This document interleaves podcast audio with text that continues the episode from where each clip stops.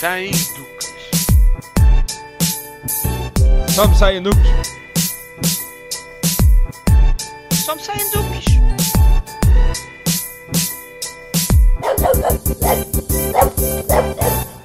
Olá, o meu nome é Ana e este é o Só Me Saem Duques. Vou começar este episódio com uma confissão. Eu sou uma pessoa de listas. Não posso negar, quem me tira uma boa lista, tira-me tudo.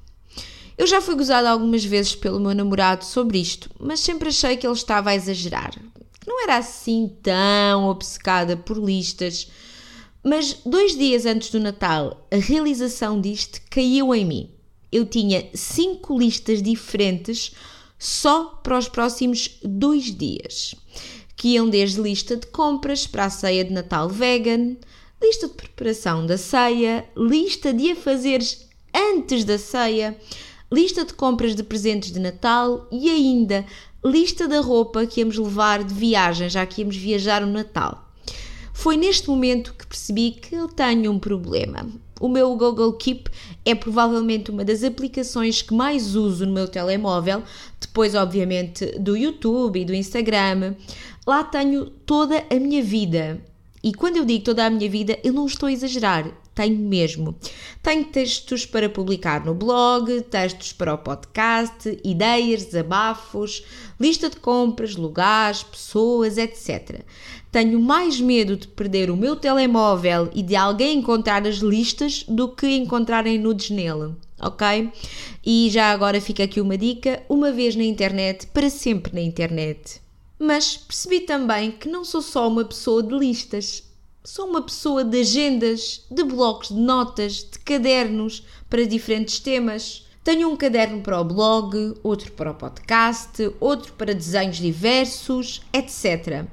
Mas a verdade é que, apesar da minha busca por organização, porque vamos ser sinceros, no fundo, todas estas listas de agendas e blocos variados são exatamente isso a minha necessidade de manter organizada no mundo que é desorganizado, numa vida que está a tentar voltar ao normal, que o normal entre aspas, sendo que isso normal nunca existiu para ninguém.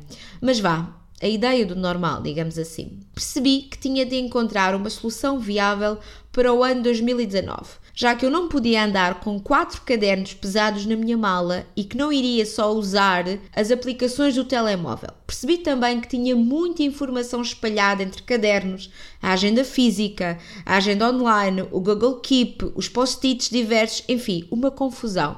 E eis que por obra do destino, não sei se do destino ou simplesmente do YouTube, no dia 31 de dezembro de 2018, sim, na véspera do ano novo, no último dia do ano, o canal Apartment Therapy, de quem sou uma grande fã, lançou um vídeo chamado Bullet Journal e o meu mundo mudou. Eu sei que isto pode parecer um bocado exagerado, eu sei, mas não é. Basicamente, o Bullet Journal é uma agenda, um diário, um bloco de notas, uma lista de coisas, um caderno de desenhos, é tudo isto e muito mais num só.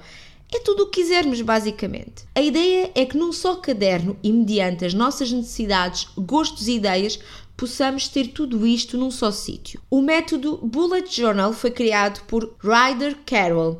Podem ler o livro dele, que já está disponível em português, podem ler também o blog, ele também participou em vídeos do YouTube e também em alguns podcasts. Portanto, é bastante fácil encontrar-no pelo nome do Bullet Journal ou mesmo pelo nome dele. De uma maneira geral, o criador sugere que utilizemos este jornal, vá, como um diário, uma agenda, uma lista de afazeres e um bloco de notas. A ideia é criar um índice, um calendário anual, um logo futuro, um calendário de tarefas diários, tudo isto com símbolos para identificar diferentes ações e que todas as semanas, mediante as nossas necessidades, possamos ir criando este bullet journal. Claro que as necessidades dele são diferentes das nossas, por isso vários utilizadores adicionaram diferentes temas a estes bullet journals. O método original tem um aspecto bem simples e minimalista, mas claro que há pessoas que fazem dos seus bullet journals autênticas obras de arte, desde caligrafia, pintura, desenhos, colagens, enfim, criatividade ao mais alto nível.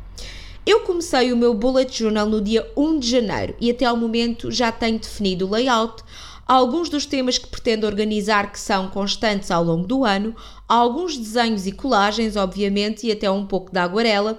Já tenho toda a semana atual.